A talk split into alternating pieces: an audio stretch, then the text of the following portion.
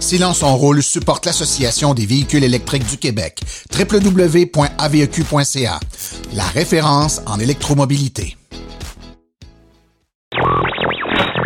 L'épisode de cette semaine est une présentation du garage Arleco.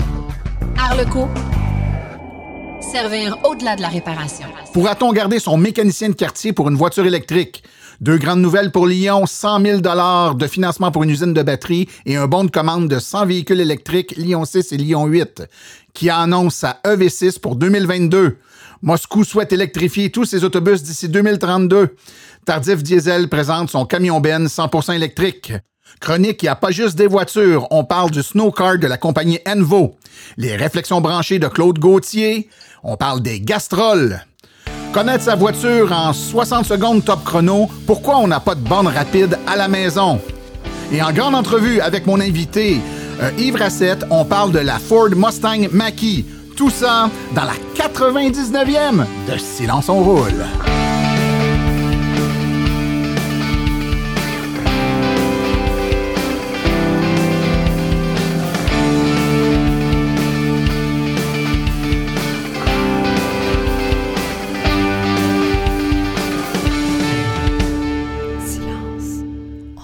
Hey, salut tout le monde! Mon nom est Martin Archambault et c'est avec euh, passion et plaisir que j'anime Silence on roule, le podcast dédié 100% aux voitures électriques. Silence on roule est également le fier partenaire de l'Association des véhicules électriques du Québec. J'espère que vous allez bien, que vous avez encore une fois passé un excellent deux semaines. Épisode 99. Wow! Bon, là, tout le monde se dit, c'est le dernier avant la centième. Eh bien, non, tel que mentionné et annoncé. On veut pas se faire voler notre centième qui se veut un événement festif devant public, tirage, euh, invités spéciaux, etc. On peut pas le faire encore. On est encore en zone rouge ici et puis euh, on peut pas se rassembler pour fêter ça. On veut pas se faire voler la centième, donc on la met de côté, on la place dans notre petite poche en arrière et puis on va sauter euh, dans deux semaines à l'épisode 101. On va passer de 99 à 101. Le 100 on le garde, puis on le fêtera plus tard.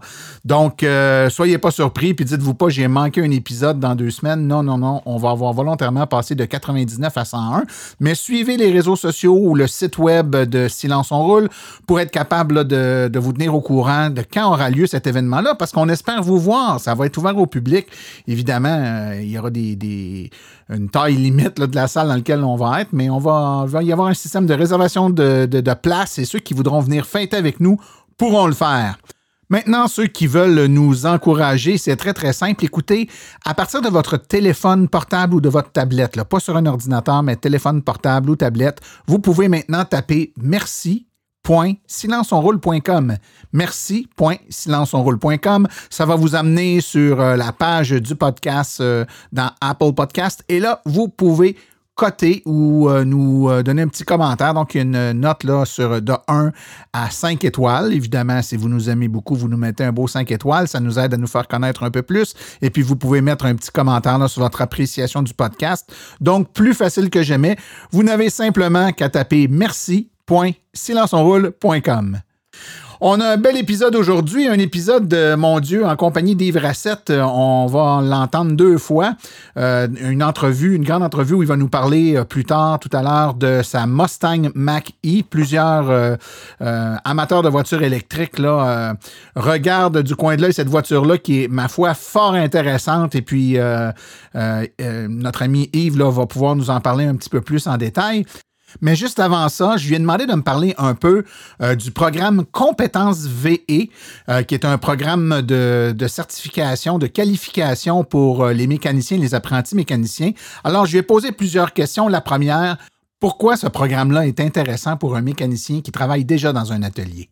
Parce qu'il y a beaucoup de personnes dans des ateliers qui n'ont pas de DEP en mécanique auto. Euh, fait que faut qu'on vienne les rechercher un peu ces bases d'électricité. Fait que c'est un peu le but du programme aussi. Euh, c'est des apporter à des compétences qui vont être capables de rendre, euh, qui vont être capables d'entretenir correctement puis faire réparer ces véhicules-là. Donc, euh, il y a une, passerelle qui, est possible après ça. Donc, parce que quelqu'un qui a besoin de faire un ERP, il a besoin d'un DEP en mécanique auto. Tu comprends? Fait que fait que si tu n'as pas le DEP, ben, ça serait comme la porte d'entrée, si on veut, pour aller chercher une certaine forme de certification ou, si on veut, de diplôme euh, qui est reconnu par le ministère. J'ai ensuite demandé à Yves quelle était la distinction entre le programme Compétences VE et l'AEP, l'attestation d'études professionnelles en voiture électrique. Dans le fond, euh, tout le programme Compétences VE s'adresse à la, population de, techniciens et d'apprentis mécaniciens euh, qui sont déjà en emploi. C'est un peu comme, faut le voir comme un maintien en emploi, si on veut. Euh, tandis que le AEP, lui, ben, il est là pour euh, en continuité d'un DEP ou quelqu'un qui, comme je viens d'expliquer, là, comme on a dit. J'ai ensuite demandé à Yves si les étudiants actuellement inscrits dans les programmes de mécanique automobile commençaient à entendre un peu parler de voitures électriques dans leurs cours ou si les cours sont encore entièrement orientés vers les voitures à essence. Ben là, ils sont en réforme présentement, là, mais euh, ça va sortir probablement en 2022. Mais est-ce qu'il va y en avoir beaucoup? Il faut qu'on commence par les bases. Là, puis les bases, ben, ça prend des pneus, ça prend des freins, ça prend la suspension. Il faut qu'ils comprennent toutes les bases d'un véhicule en premier aussi. Euh, éventuellement, tu sais, je te dirais, dans 10-15 ans, là, ça n'aura pas le choix, ça va peut-être être ça. ça va peut-être être seulement euh, beaucoup plus axé sur des véhicules hybrides électriques. Pour l'instant, c'est plus une spécialisation, si on veut. J'ai ensuite demandé à Yves, lorsqu'on achète une voiture électrique, est-ce qu'on doit absolument aller chez le concessionnaire ou si euh, notre garagiste euh, du quartier, qui aurait eu une spécialisation en voiture électrique, peut très bien faire l'affaire pour notre voiture? Non, il n'y aura pas besoin d'aller euh, chez le concessionnaire. C'est sûr que les gars, ils vont, en tout cas, s'ils vont chercher cette formation-là avec compétences VE, ben on va aller leur donner les bonnes bases pour qu'ils partent comme il faut. Puis c'est sûr que c'est tout le temps un travail. Là, que tu fais quand tu fais 105 heures de formation, là, euh, c'est une bonne entrée en matière, si on veut. Là. Il y a un bout à faire de son côté. L'information à aller chercher, il faut qu'il en mange un peu là aussi. Mais il va être capable d'entretenir correctement son véhicule là, au niveau du véhicule électrique ou hybride.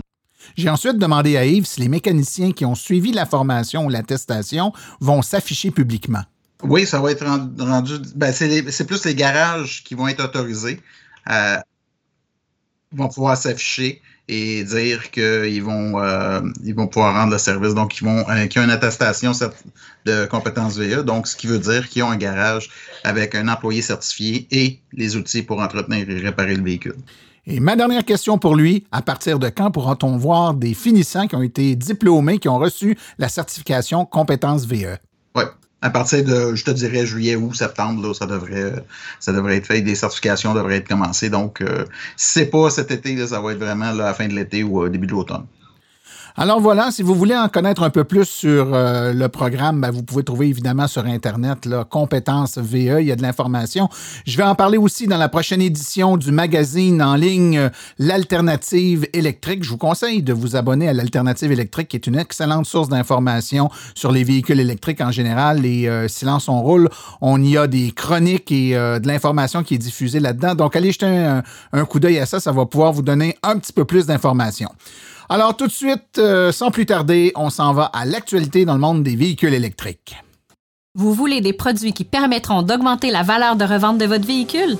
Chez Précision PPF Vitres teintées, nous sommes à votre service depuis 2015. Nos maîtres installateurs sont tous certifiés et ont plus de 17 ans d'expérience dans le domaine. Nous offrons un service de qualité inégalé quant à la protection par pierre, les soins nanocéramiques ainsi que les vitres teintées. Notre pellicule par pierre ultra résistante est invisible et conservera l'intégrité de votre véhicule tout en prévenant la rouille et en protégeant la peinture contre les débris de la route. Notre traitement nano-céramique possède un puissant effet hydrofuge et il préserve l'éclat et la brillance de votre peinture pour en faciliter l'entretien. Que ce soit pour votre voiture, votre résidence ou votre commerce, Précision PPF vitre teintée est là pour vous offrir la multitude d'avantages qu'offre la teinte de vitre. Venez nous rencontrer au 1970 boulevard des Laurentides à Laval. Appelez-nous au 450-490-4488 ou encore venez visiter notre page Facebook Précision PPF Vitre teintée. Nous comblerons vos exigences tout en vous offrant la qualité que vous recherchez.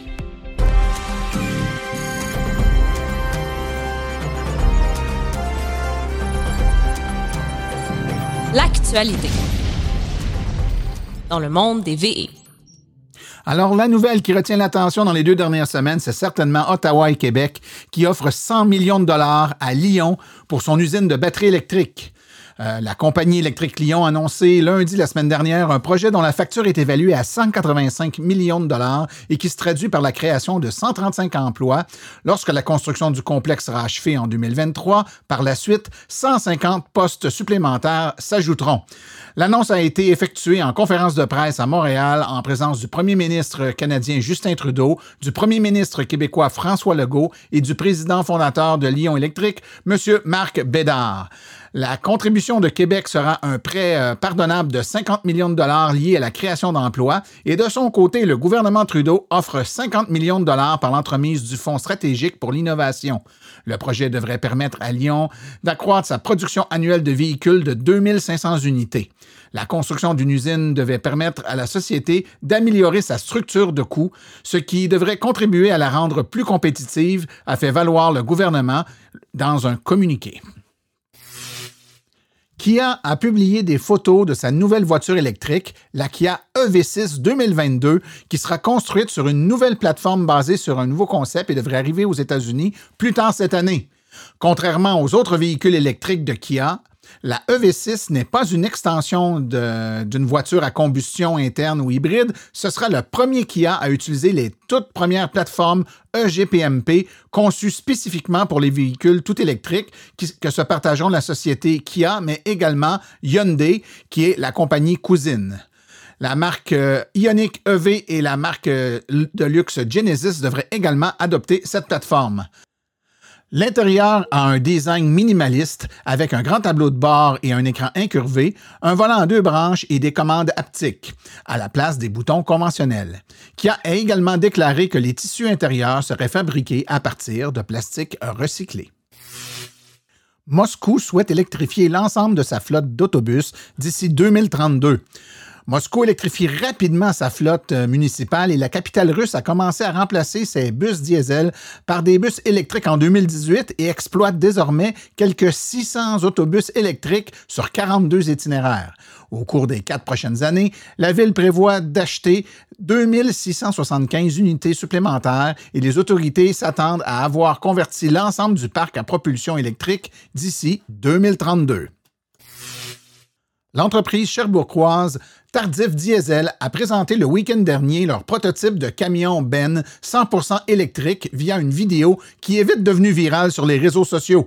Le propriétaire Jean-Marc Tardif n'est pas étranger à ce domaine, ayant déjà électrifié toute sa flotte de véhicules de livraison à l'électricité avec des Chevrolet Bolt. L'idée d'un camion électrique lui est venue d'un client qui lui a fait une demande pour une mine à ciel ouvert. Il désirait tester des camions bennes électriques. Le véhicule électrique, du coup, au coût de 1,5 million de dollars, a déjà trouvé de l'intérêt parmi des compagnies minières du Canada et de l'Amérique du Sud ainsi qu'au Groenland.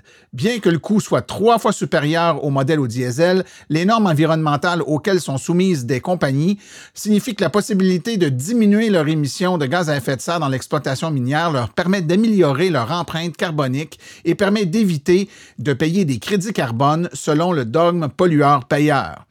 Bien que d'autres camions électriques existent, ceux-ci se distinguent par leur recharge rapide mise au point en partenariat avec ABB.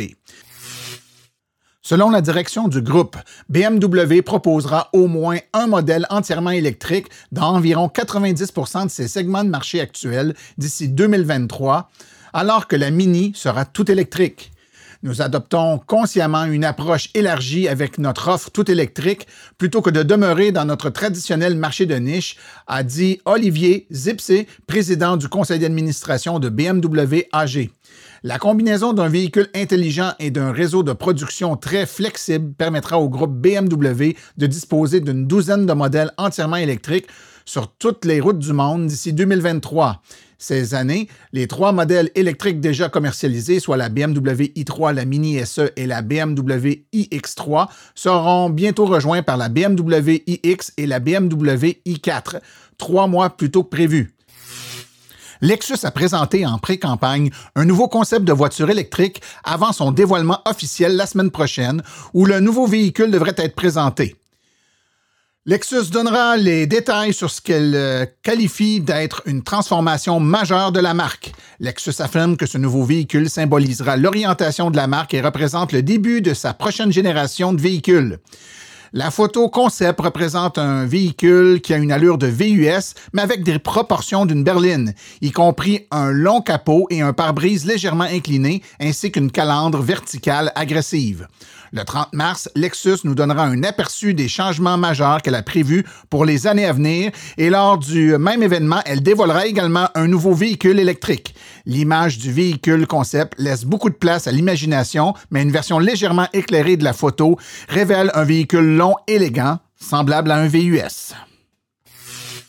Lyon Électrique confirme qu'elle a reçu un bon de commande de Pride Group Enterprise pour l'acquisition de 100 camions Lyon 6 et Lyon 8 entièrement électriques.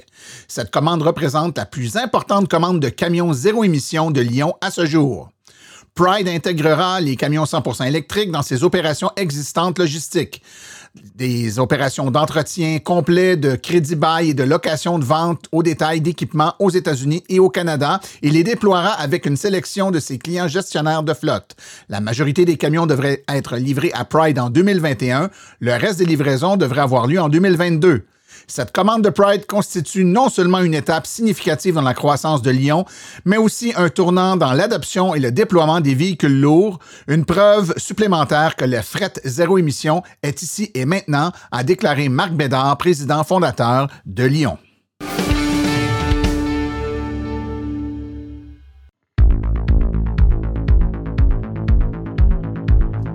Il n'y a pas juste des voitures avec Philippe Corbeil.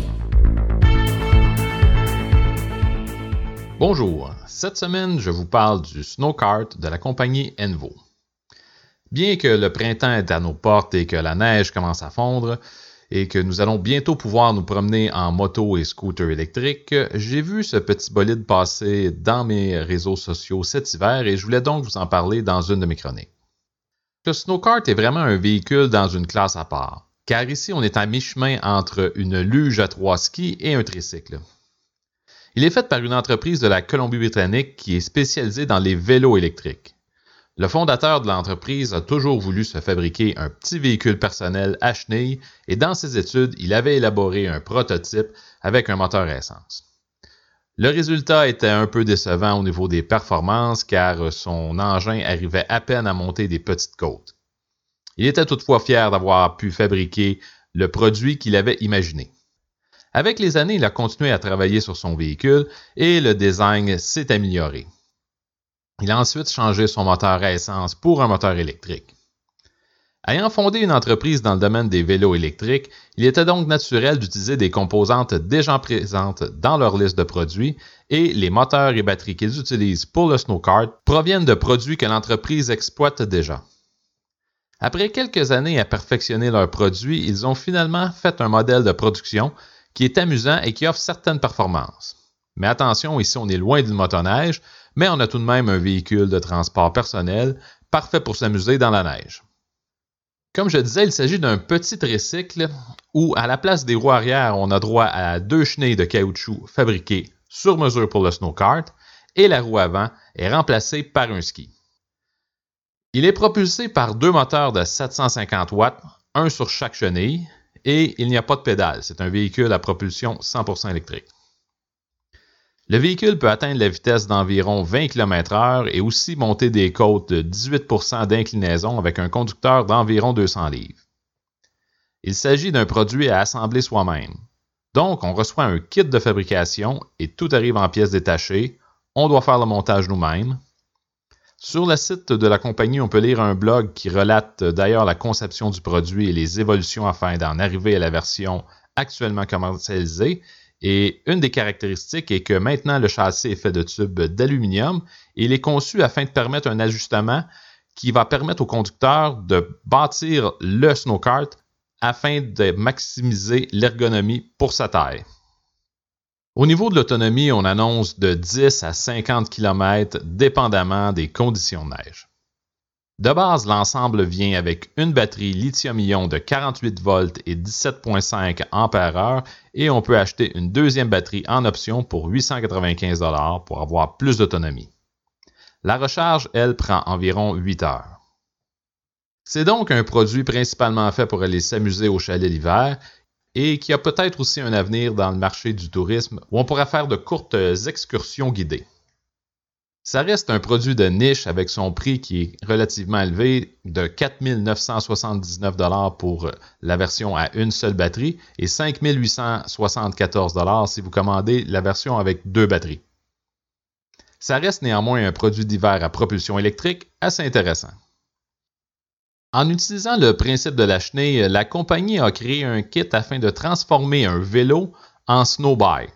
Vous remplacez la roue arrière par une chenille qui est actionnée avec l'aide d'un moteur électrique, la roue avant par un ski, et le coût total du kit de conversion incluant la batterie est de 3833 Vous pouvez trouver plus d'informations sur le snowcart et le snowbike au envodrive.com. Maintenant, si on revient au printemps et aux motos électriques, Honda, KTM, Piaggio et Yamaha ont annoncé une nouvelle au début du mois de mars qui va sûrement aider la progression des motos électriques. Ces trois manufacturiers ont décidé d'unir leurs forces afin de créer un système universel de batterie interchangeable qui sera compatible entre les différentes marques. Plusieurs petites motos et scooters ont déjà des batteries qui peuvent être retirées du véhicule, ce qui permet de recharger les batteries à un endroit plus pratique que l'endroit où est stationnée la moto, ou encore de faire un plein express en remplaçant ces batteries par des batteries chargées. Dans l'univers de la moto, le concept de la permutation des batteries comme alternative à la recharge pour faire le plein est plus réaliste que dans l'univers automobile dû à la facilité de procéder à l'opération et à l'espace moins imposant nécessaire pour entreposer des batteries. À Taïwan, la compagnie de scooters Gogoro a d'ailleurs déjà un système similaire en place. Avec ces quatre importants manufacturiers de motos qui désirent travailler ensemble afin de créer un standard au niveau des batteries interchangeables, cela va faciliter le développement de solutions à ce niveau. C'était Philippe Corbeil et on se reparle bientôt dans ma chronique Il n'y a pas juste des voitures.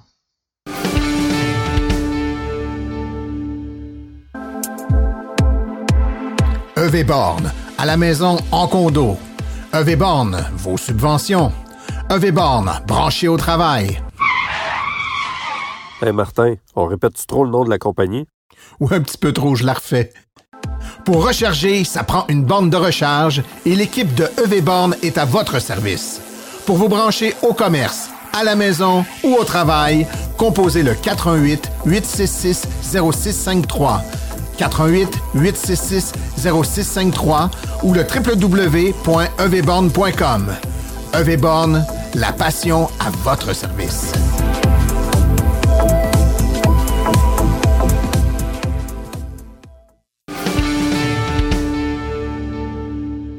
Alors aujourd'hui, je suis en compagnie euh, de Yves Rassette pour parler de la Mustang Mach-E. Bonjour Yves. Salut Martin, ça va bien? Ça va super bien. Je te remercie euh, d'avoir trouvé euh, du temps dans ton horaire ultra chargé pour nous parler de la maquille aujourd'hui. Je me posais même la question, je me disais, je pense que c'est la troisième fois que tu viens au podcast, ça se peut-tu? Ah, c'est la deuxième. Deuxième. je savais que tu étais déjà venu. Là, fait que, écoute, euh, il y a une compétition là, euh, illicite qui se passe pour les gens veulent passer plus souvent que François Villot sur le podcast. je me disais que tu étais peut-être un runner-up pour le battre sur le nombre de participations au podcast. Mais à deux fois, tu es correct. Il y en a d'autres qui ont passé plus souvent que ça. Euh, je suis sûr que je suis en bas de la moyenne. ben, ça dépend. Il y en a plein qui sont venus juste une fois quand même. Ben, c'est bien gentil pour toi d'être là. Puis euh, ceux qui euh, te connaissent peut-être un peu moins, simplement dire que d'entrée de jeu, ben, ça va peut-être paraître dans, le discours. Tu es quelqu'un qui connaît les voitures électriques. Tu travailles dans ce domaine-là. Peux-tu juste peut-être nous dire qui tu es pour les gens qui ne te connaissent pas? oui, ben, moi, c'est je suis enseignant en véhicule régulier là, en mécanique automobile, mais nécessairement, je suis spécialisé euh, dans les véhicules hybrides électriques et hydrogène. Euh, donc, euh, je fais un petit peu la formation pour ces véhicules-là. Puis là, récemment, ben, je suis responsable d'un programme qui s'appelle Compétences VE pour nécessairement pour former des, techniciens en vue de réparer puis avoir les compétences de base pour au moins réparer et entretenir convenablement les véhicules à travers la province. OK. Donc, tu es quelqu'un qui, euh, qui, connaît bien les voitures électriques. Euh, et là, quand je dis connaître, c'est pas uniquement au niveau des modèles puis tout ça, mais également au niveau du fonctionnement, des particularités des voitures électriques. Donc, euh, tu es bien au fait de tout ça. Puis là, ben, aujourd'hui, on parle de la Mustang Mach-E tout simplement parce que c'est un, véhicule qui est relativement récent sur nos routes et ça, ça donne que tu es l'un des nouveaux propriétaires de cette voiture-là depuis pas beaucoup de temps, quelques semaines à peine, n'est-ce pas? Oui, effectivement. On a eu su euh, cette Mustang-là fin janvier à peu près. Fait que ça doit faire à peu près trois semaines, un mois qu'on l'a, on a reçu la Mustang. Euh, était commandée depuis un petit bout. Elle était commandée depuis le mois de novembre 2019. Quand il l'a annoncé, on a fait une commande euh, le lendemain. Et puis euh, même la journée, peut-être même. Et puis on a confirmé la commande au mois de juillet. Puis on l'a reçu, elle était embarquée sur le train, on la suivait, on voulait savoir exactement ce qui était rendu. Donc elle est embarquée sur le train euh, le 23 décembre, puis est arrivé euh, avec la pandémie, avec les fermetures de concessionnaires, puis euh, ben, bonhomme à fin janvier. Excellent. Puis écoute, c'est pas évidemment, tu es dans le domaine, c'est pas ta première voiture électrique. Donc, peux-tu nous rappeler ce que tu avais comme véhicule avant la Mackie? OK, on commence à quelle année? Mettons celle juste avant. Ben, écoute, j'ai eu, j'ai eu trois Chevrolet Volt. J'ai eu une 2012, une 2014, une 2017. Donc, euh, j'ai eu un Hyundai Ioniq et j'ai une PHEV aussi, là, Mitsubishi PHEV. Euh, donc, euh, la, la Mustang Mach-E était attendue un peu parce qu'on voulait avoir un véhicule qui avait quand même une très bonne autonomie et puis qui, euh, qui, avait un peu de, look aussi. Là, on aime bien euh, le, look de la Mustang Mach-E, donc euh, on voulait avoir de quoi qu'on pouvait se déplacer. Moi, mon, standard, c'est souvent de dire je pars de Montréal puis je vais à Québec puis j'ai pas besoin de me recharger. Donc, c'est un peu ça, si on veut, le, le ball game qu'on voulait avoir. OK. Donc, on parlait d'un véhicule de, forcément de, plus de 300 km EPA, là, ou en tout cas 250 km EPA, Montréal-Québec, mettons. Euh, puis effectivement, tu as raison, le look, je pense que plusieurs amateurs de voitures électriques euh, ont, souvent euh, reproché à plusieurs modèles d'avoir des looks un peu trop futuristes, ou en tout cas assez identifiés comme étant des looks de voitures électriques. Mais avec la Mustang Mach-E, je pense qu'on vient vraiment là, de jouer dans la table des amateurs de voitures qui ont un beau look. Je pense que évidemment, on aime ou on n'aime pas hein, des voitures euh, et le look, c'est très. Euh, c'est propre à chacun, mais je pense que celle-là semble quand même attirer l'attention de beaucoup d'amateurs de belles voitures. Première des choses, Yves, la voiture se, décline en trois modèles, si je ne me trompe pas, Select, Premium puis California Route 1. Euh, c'est bien ça. Peux-tu nous parler un peu des, des, trois euh, déclinaisons de, modèles possibles? Ouais, ben écoute, euh, moi je te dirais même Canon 4e, qui est la GT, qui va sortir probablement éventuellement, qui a plus de puissance. mais oui, il y a trois comme véhicule. Il y a la Select qui est considérée un petit peu plus, plus, vers le modèle de base, si on veut. une Select, tu peux l'avoir en, Euh, tu peux avoir standard range ou du extended range aussi. Là, ça dépend toujours de qu'est-ce que tu veux payer puis combien d'autonomie tu vas avoir aussi. Ça, ça, va varier. Euh, California Route 1, euh, ben, de moi, de mon côté, j'aurais aimé avoir un véhicule ou une Premier Edition, sauf qu'il n'avait pas dans la couleur que je voulais commander. donc, moi, je voulais avoir une blanche, je ne pouvais pas l'avoir, donc j'ai commandé une blanche, puis je n'ai pas commandé une Premier Edition. donc, oui, il y, a, différence, il y a beaucoup, il y a, quelques options différentes. Et puis la GT, bien, pas disponible maintenant. Je pense qu'elle va être disponible probablement l'année prochaine, euh, dépendant euh, quand Ford va décider de, la, mettre euh, sur le marché, là, si on veut. OK. On, va aller dans les caractéristiques qui, premières, je dois dire, qui, qui titillent l'imaginaire du futur acheteur de voitures électriques tu ne euh, seras pas surpris de savoir que la première question que les gens demandent, c'est ça va comment loin cette affaire-là? C'est quoi l'autonomie de cette voiture-là? Donc, euh, est-ce qu'il y a plusieurs choix de, grosseur de batterie? Quelle est l'autonomie euh, des différentes versions du véhicule? Ben, tu peux avoir, tu dans le standard range qu'ils appelle, si on veut, là, donc dans le la propulsion arrière, si on veut, là, on va avoir euh, la standard range qui peut avoir à peu près un peu plus que 370 km d'autonomie. Comme je disais, c'est dans le PA qui, qui, qui est targeté là-dedans. Euh, tu as le rear-wheel drive extended range aussi qui a, lui, une autonomie euh, de environ 482 km. Ensuite de ça, ben, tu peux avoir le all-wheel drive encore là, le 4 roues motrices Standard Range, qui lui, peut avoir une autonomie de plus de 337 km, ou une All-Wheel Drive Extended Range. Euh, là, nécessairement, ben, tu vas avoir euh, plus de 434 km d'annoncé.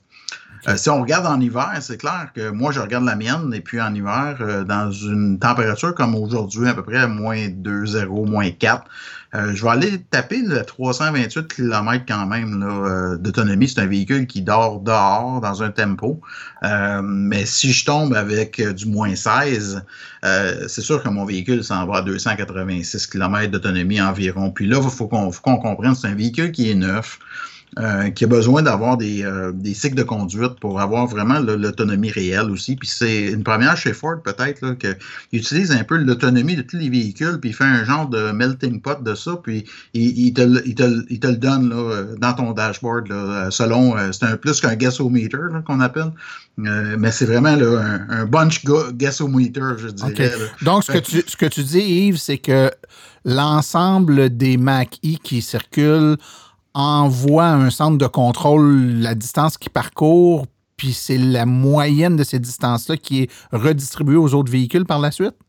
Oui, lorsqu'on fait la recharge, mais là, c'est sûr que ça va être différent un petit peu de chacun, selon la, conduite aussi qu'on a. Là. Parce que c'est toujours basé sur les 40 derniers cycles de conduite que tu fais. Mais l'average moyenne générale peut varier soit en descendant selon la température externe ou soit en montant selon la température externe.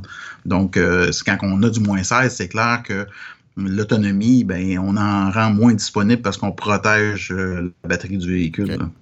Donc, on parle dans le standard range, pour ceux qui sont familiers avec le concept des kilowattheures, la taille de la batterie, dans un, petit peu plus que 75 kWh pour le standard range, puis légèrement en dessous de 100 kWh pour l'extended range. C'est quand même des grosses batteries. Euh, quand tu branches à la maison, euh, quelle est la, puissance à laquelle euh, on peut se recharger sur un niveau 2? Est-ce que c'est 6.6, 7.2, 11 kW? Ça va jusqu'à combien en recharge niveau 2? Ben, la, recharge, euh, le, chargeur embarqué, là, euh, c'est un 10 kW qu'il y a là-dedans. Donc, euh, tu sais, ça va varier selon aussi la, disponibilité des chargeurs que tu. C'est sûr que Ford, on peut avoir jusqu'à, si je ne me trompe pas, 48 ampères qu'on peut avoir avec le chargeur de Ford. donc, ou un autre chargeur, peu importe. donc, je pense que c'est sûr que l'idéal, c'est d'avoir quelque chose qui peut donner un petit peu plus d'ampérage. Euh, pour que tu sois capable de regagner plus de kilomètres euh, le plus rapidement possible. Si tu branches ton véhicule le matin et tu te, tu te réveilles le lendemain matin, euh, c'est clair que tu y a des bonnes chances que quand même, si tu as une bonne de niveau 2 avec un 30 ampères, mettons, ben, tu vas peut-être probablement, selon le kilométrage que tu t'es branché, avoir un véhicule qui va être plein de charge. Oui, ouais, OK. C'est bon, mais c'est quand même en haut de. On, commence à voir cette génération-là de véhicules avec des chargeurs embarqués niveau 2 qui sont plus puissants que 7,2 kW. Euh, du, du, 10, du 11, là, ça, ça va devenir, je pense, avec l'arrivée des plus grosses batteries, évidemment, si on va être capable de les charger pendant la nuit, il faut. si on augmente la piscine, je dis souvent, il faut augmenter la grosseur du tuyau avec laquelle on la remplit parce que sinon, on n'a pas le temps de la remplir à temps. Ouais, euh, c'est sûr que tu ne pourras pas te baigner le lendemain. oui, c'est ça. tu, vas avoir les pieds, les pieds mouillés, mais pas la tête, c'est clair. Et voilà. Écoute, l'autre élément, évidemment, qui est super important, euh, c'est mais également la capacité de cette batterie-là de se recharger de façon efficace à des bornes rapides. Donc, premièrement, euh, c'est un véhicule qui, comme tous les nouveaux véhicules maintenant, utilise le standard CCS Combo, je présume. Oui, bien effectivement. Et Ford nous annonce une capacité de recharge de 150 kW pour euh, le véhicule. Évidemment, euh, c'est comme tout le reste. Là, on parle de 150 kW dans d'excellentes et de très bonnes conditions. Ça ne veut pas dire qu'on va charger à 150 kW tout le temps, on se comprend bien. Euh, là, c'est l'hiver, tu as eu ton véhicule l'hiver, donc toi, tu ne l'as chargé sur des, des bornes rapides qu'en conditions hivernales, donc forcément, tu n'as pas chargé à cette vitesse-là. Là. Je serais bien surpris. Ben moi, j'aurais été bien content de charger à cette vitesse-là aussi. Euh, malgré ça, il faut comprendre que quand il annonce 150 kW, c'est toujours euh, selon les, les endroits d'ingénierie qui sont à 21 Celsius, je dirais. Euh, donc, c'est l'endroit idéal, comme tu disais. Fait que oui, effectivement, j'ai fait des recharges rapides. J'ai fait à peu près plus ou moins 3200 km là, depuis que je l'ai, depuis un mois, avec le véhicule j'ai utilisé des bornes de recharge rapide et le, plus haut que moi j'ai obtenu à date, c'est environ 86-87 kW. OK.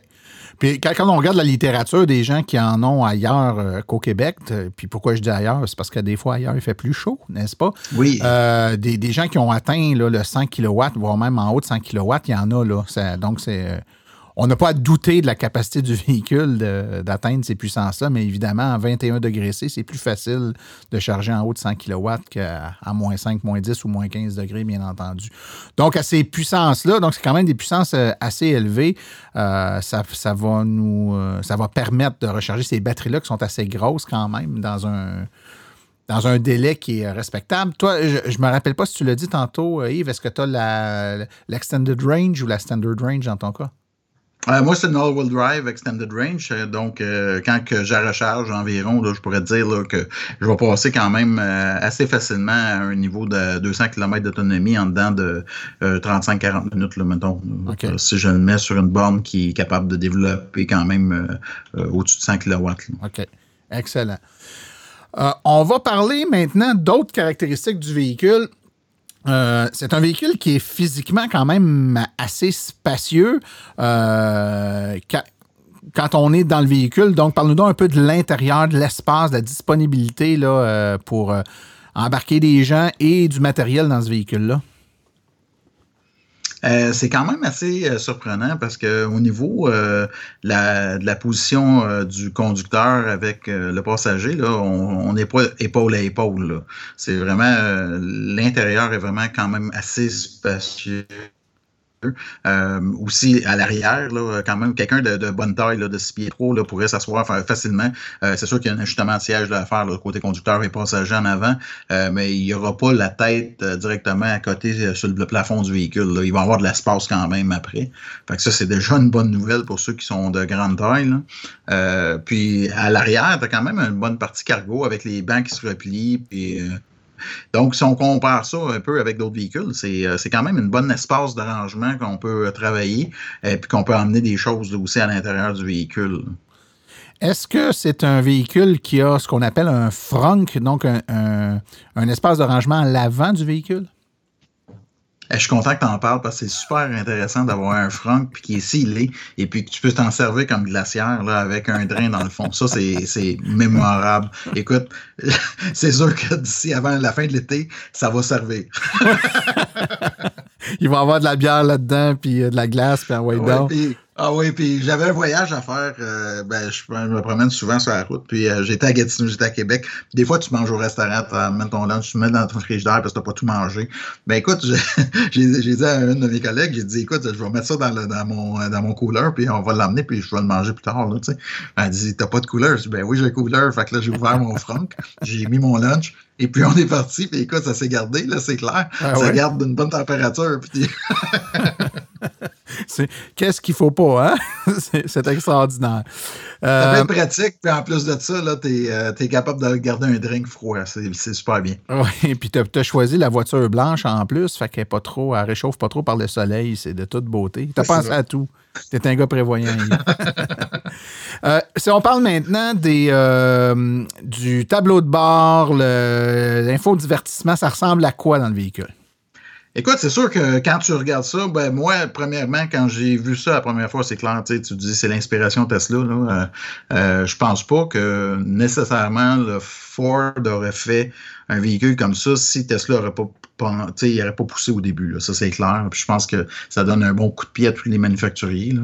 Euh, puis, mais la qualité du véhicule est vraiment là. Un tableau de bord qui répond quand même assez bien, là, que tu as l'information en avant de tes yeux ou ce qui est le volant aussi, ça c'est intéressant d'avoir ça. Euh, mais l'infodivertissement en général travaille et répond quand même très bien. Il n'y a pas de lag, il n'y a pas. Euh, euh, c'est quelque chose qui est quand même assez euh, qui répond très, très, très facilement et sans, euh, sans croche, si on veut. C'est sûr que quand on livre un véhicule comme ça, puis que tu le reçois, je pourrais te dire, c'est je suis habitué d'un véhicule électrique, puis c'est quand même quelque chose qui est un peu intimidant comme conduite pour la première fois. Euh, on est habitué de conduire des véhicules électriques puis tout, mais là, ça fait, me semble que ça fait beaucoup euh, à vérifier. Un nouveau véhicule, euh, tu, veux essayer de pas trop peser sa pédale d'accélération parce que c'est quelque chose qui répond assez agressivement aussi, surtout si tu le mets dans le mode unbridle. puis donc c'est quelque chose, faut que tu t'habitues, je dirais, là, pour la première, les premières fois. OK. Euh, le, confort, euh, quand, tu es assis dans le véhicule, donc le confort des sièges, la position, euh, comment tu qualifierais ça? Quelqu'un qui est de grande taille, souvent dans les véhicules, les gens disent Moi, je mesure 6 pieds 2, puis j'ai la tête à côté dans, dans le toit. Est-ce que c'est un véhicule qui est bien adapté à quelqu'un, par exemple, qui serait un peu plus corpulent ou de grande taille? Moi, je pense que oui. On essayait avec justement là, euh, quelqu'un qui a un modèle Y, euh, qui a un modèle euh, all-wheel drive aussi de performance. Puis lui, il a 6 pieds 3, il a quand même une bonne, une bonne grandeur, une bonne, un bon poids. Là. Et puis la seule problématique, que je dirais, là, ça serait quelqu'un avec quand même une, une bonne carrure. C'est souvent au niveau de la vision, au niveau du véhicule. C'est sûr que si on commence à comparer avec des modèles Y, avec, euh, si on veut, là, un, pare-brise qui, s'étend un peu plus haut, euh, Ford, c'est beaucoup euh, quelque chose qui a un peu le modèle américain, là, avec euh, si on veut, là, un porte-lunettes en haut. Et puis, euh, on, fait que au niveau, ça serait plus au niveau de la vision pour voir des lumières au-dessus de ta tête, là, voir es-tu verte, es-tu rouge? C'est là que ça, ça poserait problématique. Mais au niveau du confort en tant que tel, c'est un véhicule qui est extrêmement et très confortable, là, si on veut. Là. Euh, donc, euh, beaucoup de positions, beaucoup d'ajustements au niveau des sièges. Euh, quelque chose qui, euh, qui, qui tu sais, tu fais des grands voyages, puis tu te sens pas fatigué quand tu as fait le long voyage. C'est souvent le, un des reproches qu'on pourrait avoir au niveau des véhicules quand tu t'assois dans le véhicule, là, que j'avais déjà entendu par hasard d'un Chevrolet Bolt, qu'il y en a qui disaient qu'il n'était pas aussi confortable.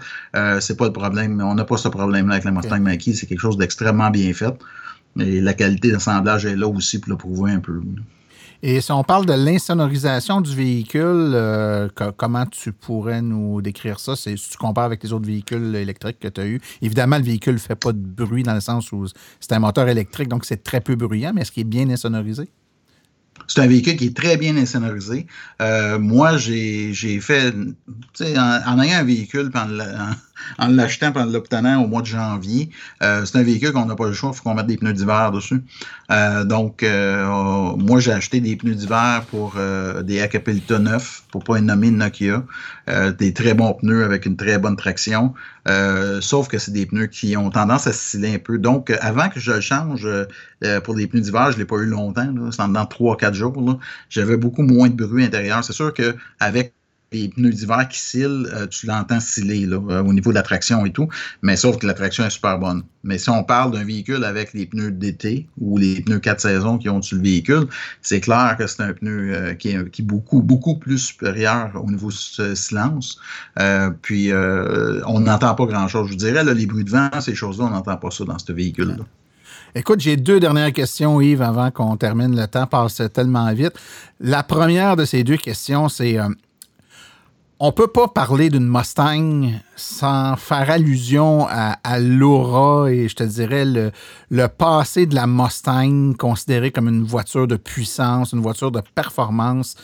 Est-ce que la Mustang Mach-E n'a de Mustang que le nom ou les performances du véhicule sont là pour satisfaire quelqu'un qui a déjà été un amateur de Mustang à essence puis qui veut passer à l'électrique puis qui se dit garde, moi j'aimais la Mustang à gaz, je vais m'acheter une Mustang électrique. Est-ce qu'on se retrouve ou c'est complètement autre chose?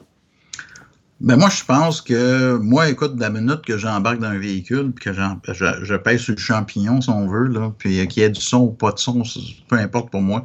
Mais si je rentre dans mon siège, ça veut dire que c'est une bonne accélération habituellement. Je te dirais que moi, j'étais assez, assez agréablement surpris avec ce véhicule-là. Je pensais que c'était peut-être pour être un peu plus lent, un peu comme véhicule. Mais quand tu pèses sur un véhicule comme ça, c'est sûr que tu as nécessairement le torque disponible à 0 RPM. Donc, c'est quelque chose qui, au niveau accélération, c'est assez impressionnant pour la grosseur et le poids du véhicule. Ouais. Donc, moi, je dirais que faut vraiment que tu l'essayes pour le voir parce que, et souvent, comme tu sais, Martin, là, il y en a plusieurs qui ont jamais essayé des véhicules électriques qui en parlent en mal un peu, mais sauf que dès que tu embarques dans un, souvent, tu retournes pas au véhicule à essence. Ça fera pas exception avec la Mustang Mach-E, je suis bien certain. Et j'en ai une dernière pour toi, puis celle-là, ben évidemment, c'est le bout de rough, mais il faut en parler quand même. Il y a un prix à tout ça, hein, puis euh, il y a des subventions au Québec, puis la question, c'est toujours la même. Le véhicule se qualifie-t-il pour les subventions provinciales et fédérales? Qu'en est-il de la Mach-E? Ben, au niveau de la maquille, ben, oui, effectivement. ben, écoute, ça, c'est une belle histoire. une semaine avant ma livraison, de mon côté, ben, j'avais l'espoir d'avoir euh, le 8000 du gouvernement du Québec et pas éligible beaucoup au niveau euh, du, du, gouvernement du Canada au niveau de la premium all-wheel drive avec extended range. Euh, mais vu qu'il était comme il y avait un genre d'embouglio là au niveau du site, ben écoute, une semaine avant, mon vendeur m'appelle, il me dit écoute Yves, on ne pourra pas avoir euh, le 8000 du gouvernement parce que finalement, ils ont décidé que la Mustang Mach-E n'était pas disponible à l'intérieur de cette, euh, de cette subvention-là. Euh, donc, euh, j'ai laissé un peu la poussière retomber. J'en ai pas fait une grosse histoire parce que j'ai dit ça n'a pas d'allure qu'ils fassent ça comme ça. Et puis, après ça, ils sont revenus sur leur, euh, leur parole un peu. Donc, ils ont dit ceux qui avaient commandé avant le 14 janvier avaient accès à avoir quand même le 8000 parce qu'il y avait été accès, puis on l'avait commandé depuis longtemps. Donc, dans mon cas, j'ai eu le 8000 du gouvernement pour la Extended Range All-Wheel Drive Premium. Euh, ce qui n'est plus le cas avec euh, depuis le 14 janvier pour euh, les Mustang Mach-E Premium All-Wheel Drive avec Extended Range. c'est sûr que ceux qui ont peut-être un rear-wheel drive avec un standard range vont avoir l'accès au 8000 du gouvernement. Ou la Select. oui. Ou la Select, qui est, qui est un Ou peu la moins Select, c'est ça. ça. Donc, ce que j'en comprends, c'est que tout dépendant si on prend la Select, la Premium, la California Route 1, si on prend euh, Extended Range ou pas, si on prend All-Wheel Drive ou pas, euh, on n'aura jamais droit à la subvention fédérale, mais on pourrait, tout dépendant des options qu'on prend, avoir droit à la provinciale si on prend un véhicule plus petit ou qui n'est pas All-Wheel Drive. C'est ça, exactement. Ben, ça répond à nos questions, euh, Yves Rassette. Merci beaucoup d'avoir été disponible pour nous autres aujourd'hui. Puis écoute, étant donné que tu changes souvent de voiture, ben, à ta prochaine, on te réinvite.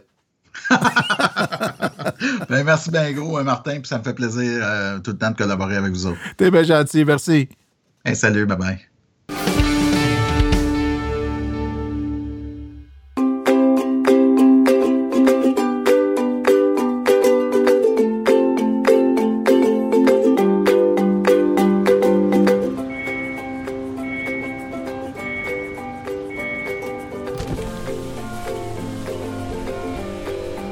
C'est vrai que ça brise moins, mais il y a quand même un minimum d'entretien à faire sur nos voitures électriques.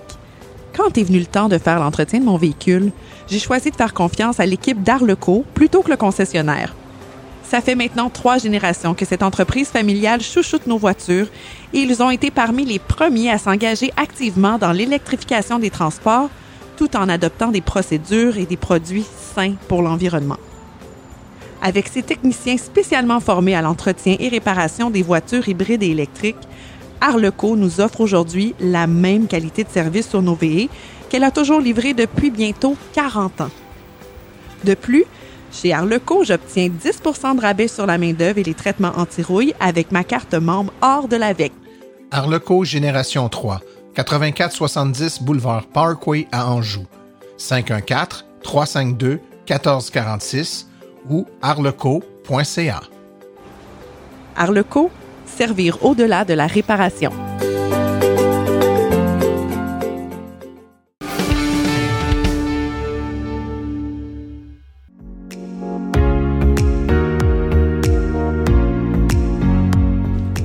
Les réflexions branchées de Claude Gauthier. So the argument goes electric vehicles don't pollute, but the electricity powering the electric vehicles does pollute. Some even say it pollutes even more than a gasoline or petrol burning car. If we're going to look beyond the EV itself to the energy that powers it, shouldn't we do the same for the fossil fueled combustion car? So, what goes into producing the fuel that you burn in your car every day? Donc, aujourd'hui, je vous parle d'un petit vidéo Vous pourrez aller voir sur YouTube. Donc, c'est la chaîne Gastroll. Donc, G-A-S-T-R-O-L-L. Donc, le troll de l'essence qui a produit ça. Et euh, je dois avouer que c'est très bien fait. Donc, dans la vidéo, on donne des chiffres. Euh, on parle de la, on part de la prémisse, justement, que plusieurs personnes nous répètent qu'un véhicule électrique, oui, c'est correct, n'émet pas de pollution directement, sauf que la production d'électricité peut être aussi ou sinon plus polluante qu'un véhicule à essence. Donc, on va regarder ça. Euh, donc, euh, dans la vidéo, on apprend que pour une pompe, donc à chaque mois, là, une pompe dans un puits de pétrole a besoin de 9960 kWh d'électricité chaque mois. Donc, 56 000 kWh, euh, 9960 kWh, pardon, va vous permettre de faire avec un véhicule électrique 56 000 km. Quand on sait que la moyenne est d'environ 25 000 km par propriétaire, ça veut dire que vous pourriez être capable de faire un peu plus de deux ans juste avec l'électricité qui est consommée en un mois pour une pompe.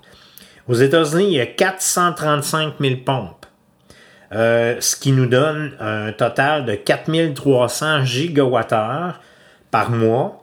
Et ça, à chaque mois, ça vous permettrait d'alimenter 15 164 100 véhicules électriques. Donc, je répète, pour les 435 000 pompes, ce qui ont besoin d'électricité, ben, vous seriez capable d'alimenter 15 164 100 véhicules. Vous avez aussi les plateformes en mer qui, eux autres, euh, ont besoin d'entre 20 et 30 tonnes de diesel chaque jour, qui, euh, qui pas produisent, mais demandent 300 000 kWh par jour d'électricité. Donc, lorsqu'on fait le total des deux, donc le puits et les plateformes en mer, ça nous donne 1 milliard 300 millions de kilowattheures par mois. Donc, avec ça, 1 milliard 300 millions de kilowattheures par mois, vous seriez capable d'alimenter 19,5 millions de véhicules chaque mois. Vous savez, il y a des gens qui disent euh, que lorsque tous les véhicules électriques vont, la plupart des véhicules vont être électriques, que le réseau suffira pas à la demande. Ben, je crois qu'on vient de prouver qu'il n'y a aucun problème de ce côté-là. Euh, ensuite, faut penser que le pétrole, bon, bien une fois qu'il est euh, pompé ou encore qu'il est euh, pris dans une plateforme en mer, il faut qu'il soit transporté à la raffinerie. Donc le transport maritime euh, par année va émettre un milliard de tonnes de CO2. Donc ça c'est la pollution directe. Et en plus, vous devez ajouter à ça le raffinage pour 100 millions de barils par jour. Donc, pour raffiner de l'essence, il faut la monter à 425 Celsius, ce qui nous permet d'avoir différents produits. Et euh, une fois qu'elle est raffinée, bon, ben, l'essence doit être transportée par camion jusqu'à la station-service. Donc, tout à l'heure, je vais vous parler un peu du, euh, des véhicules pour le transport et les véhicules qu'on prend euh, chaque jour. Il euh, faut se rappeler aussi qu'un moteur est très peu performant en tant que tel. Il y a 70% de l'essence qui est tout simplement brûlée. Qu'on, que si on n'avait pas de catalyseur ou de silencieux, sortirait directement du moteur, donc à 70%, et on garde seulement 30% d'énergie pour faire euh, tourner les roues du véhicule. Donc, on comprend un peu plus le tableau de M. Barry Saxey French, qui nous avait déjà expliqué qu'un véhicule électrique ici au Québec va émettre environ 14 tonnes de CO2. Alors que le véhicule à essence qui était le plus économique lorsqu'il a sorti son tableau était une Toyota Prius. Donc la Toyota Prius, elle émettait sur 320 000 km, donc la durée de vie du véhicule, 53 tonnes. Donc on passe de 14 à 53. Donc, Ici, c'était la prémisse du début. Euh, il y a des gens qui vont vous dire oui, c'est bien beau, mais à des endroits où vous avez des, euh, des pays qui vont produire l'électricité avec des énergies très polluantes, exemple le charbon, euh, ça va être beaucoup plus polluant. Donc encore là, dans le tableau de M. Sachs et French, il nous explique que même si vous étiez dans un endroit où la production d'électricité c'était seulement avec le charbon, vous allez émettre sur 320 000 km 80 tonnes de CO2. Et euh, ça, ça n'existe nulle part au monde des pays qui euh, produisent l'électricité seulement avec euh, du charbon. aux États-Unis, il y a 47% des énergies, de la production d'électricité qui est faite avec des énergies renouvelables. Donc, on a pris tout à l'heure les chiffres des États-Unis pour produire le pétrole, donc on prend les mêmes pour la production d'électricité. Donc, je répète, c'est 47% de l'électricité qui est produite au pays qui est en, énergie renouvelable. Je reprends quand même le chiffre. Donc, 80 tonnes de CO2 Euh, juste pour vous dire, c'est un peu plus qu'une Honda Civic, juste un peu moins qu'une Honda Accord. Et lorsqu'on sait que la moyenne en Amérique du Nord est de, de 110 tonnes de CO2, donc ça c'est la moyenne. Donc, je reprends les chiffres du début. Pour toute la production de pétrole au complet, on pourrait alimenter 19,5 millions de véhicules électriques chaque mois. Les véhicules électriques qui seraient produits avec une énergie 100% renouvelable, un peu comme au Québec, produiraient 14 tonnes de CO2. Et euh, si on prend aux États-Unis, vous avez 47% des énergies renouvelables, euh, ça veut donc dire que vous émettez environ 40 tonnes de CO2, même si vous êtes aux États-Unis. Et la moyenne nord-américaine pour la production de CO2 pour les véhicules est de 110 tonnes. Donc, euh, est-ce qu'il y a encore quelqu'un qui croit qu'un véhicule électrique est aussi ou sinon plus polluant qu'une auto à essence? Merci et à la prochaine.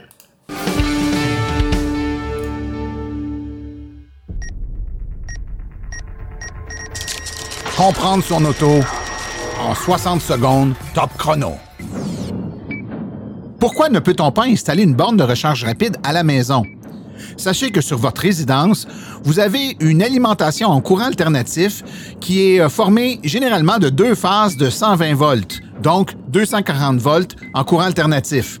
Vous pouvez donc installer une borne de recharge de niveau 2 à 240 volts courant alternatif. Une borne de recharge rapide fonctionne en courant continu à des tensions qui vont de 400 jusqu'à 800 volts. Vous n'avez donc pas sur votre résidence le type d'électricité nécessaire pour faire fonctionner la borne à recharge rapide.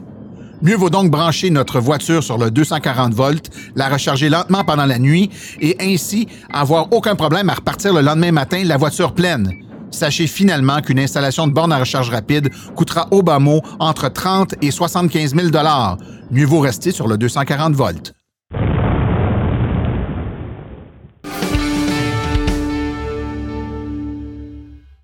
Voici les événements à venir dans les prochaines semaines dans le monde de l'électromobilité. Évidemment, la pandémie fait en sorte que la majorité des activités sont en mode virtuel.